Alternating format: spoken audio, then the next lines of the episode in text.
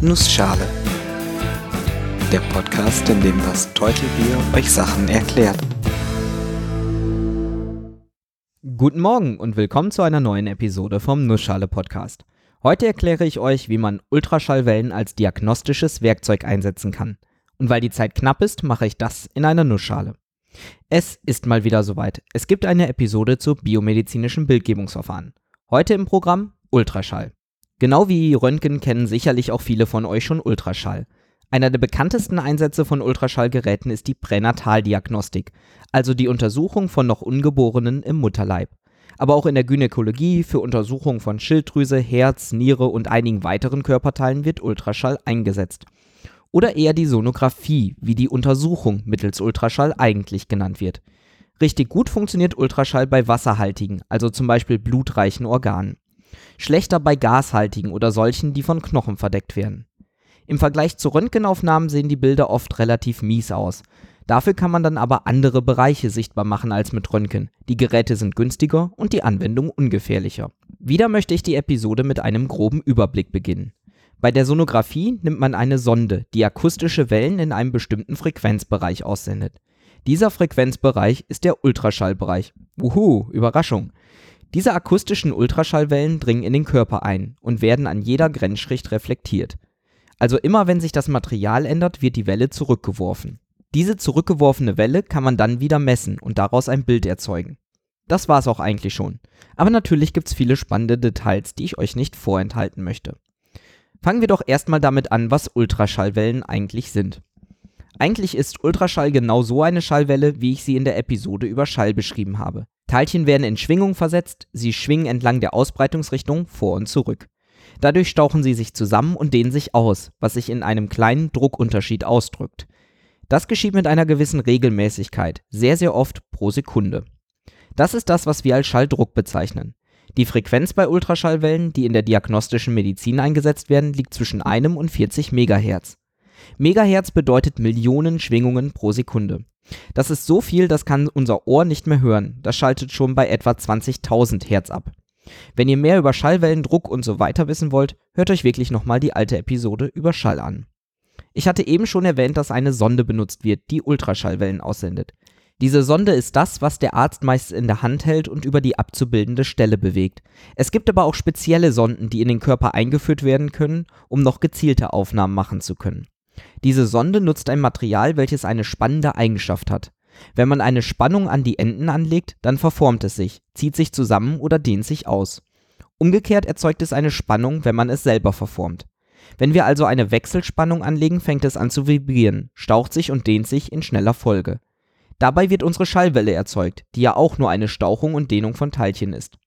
Umgekehrt sorgt eine eintreffende Schallwelle dafür, dass eine Wechselspannung erzeugt wird. Wir können die Sonde also gleichzeitig als Detektor nutzen, um die eintreffende Welle zu messen. Praktisch praktisch.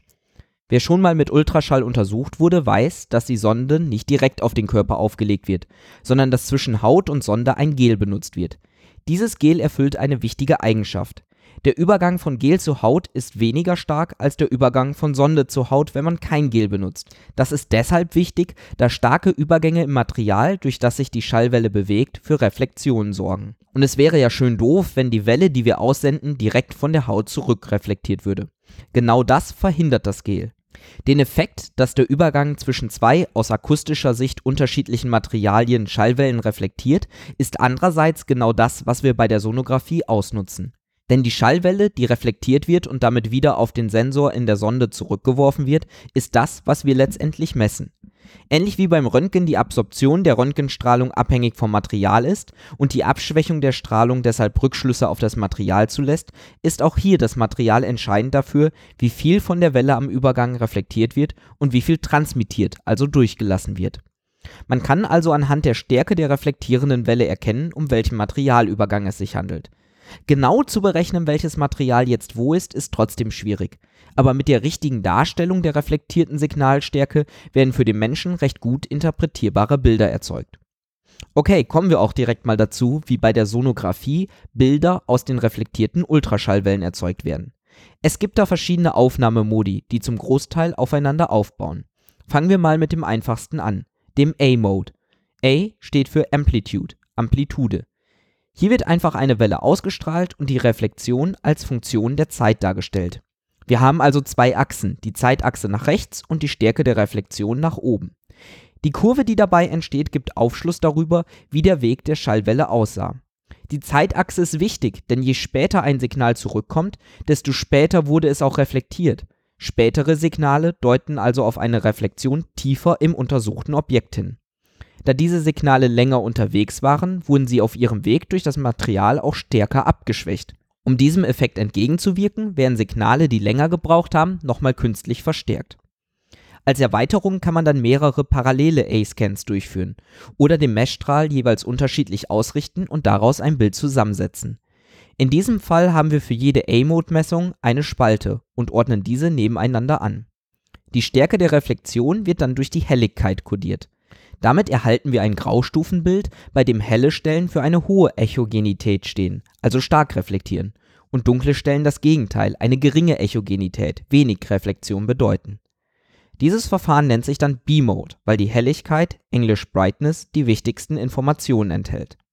Das kann man natürlich auch häufiger pro Sekunde wiederholen und so eine Art Videoaufnahme erhalten. Bei so etwas spricht man dann von M-Mode. M für das englische Wort Motion oder Bewegung. Es gibt noch weitere coole Erweiterungen. Zum Beispiel kann man den Doppler-Effekt nutzen, den ich auch schon in früheren Episoden beschrieben habe. Der Doppler-Effekt beschreibt die Frequenzänderung, wenn sich die Schallwelle oder Empfänger bewegen. Klassisches Beispiel ist der Krankenwagen, der anders klingt, je nachdem, wie schnell und in welche Richtung er fährt, insbesondere ob er auf mich zu oder von mir wegfährt. Wenn man die Reflexion als Erzeugung einer neuen Schallwelle betrachtet, wird klar, dass auch hier eine Frequenzverschiebung auftreten kann. Zum Beispiel in Blutbahnen, in denen sich das Blut ja bewegt. Die Flussrichtung und gegebenenfalls auch die Geschwindigkeit lässt sich dann auch mit dem Ultraschallverfahren messen. Beim sogenannten Farbdopplerverfahren wird das gemessen und durch Farben auf dem Graustufenbild dargestellt. Nun, Ultraschall ist schon sehr nützlich. Leider sind die Bilder, die dabei herauskommen, nicht so leicht interpretierbar wie beispielsweise Röntgenbilder. Und es können merkwürdige Effekte auftreten. Zum Beispiel, wenn Objekte einen akustischen Schatten werfen oder eine Reflexion auf dem Rückweg nochmal reflektiert wird. Insgesamt hat die Technologie und die Verringerung solcher Probleme erhebliche Fortschritte gemacht und die zahlreichen Vorteile von Ultraschall machen es zu einem viel genutzten Werkzeug. Ich hoffe, ich konnte euch kurz und knapp erklären, was Ultraschallwellen sind und wie man sie sich in der Sonographie zunutze machen kann.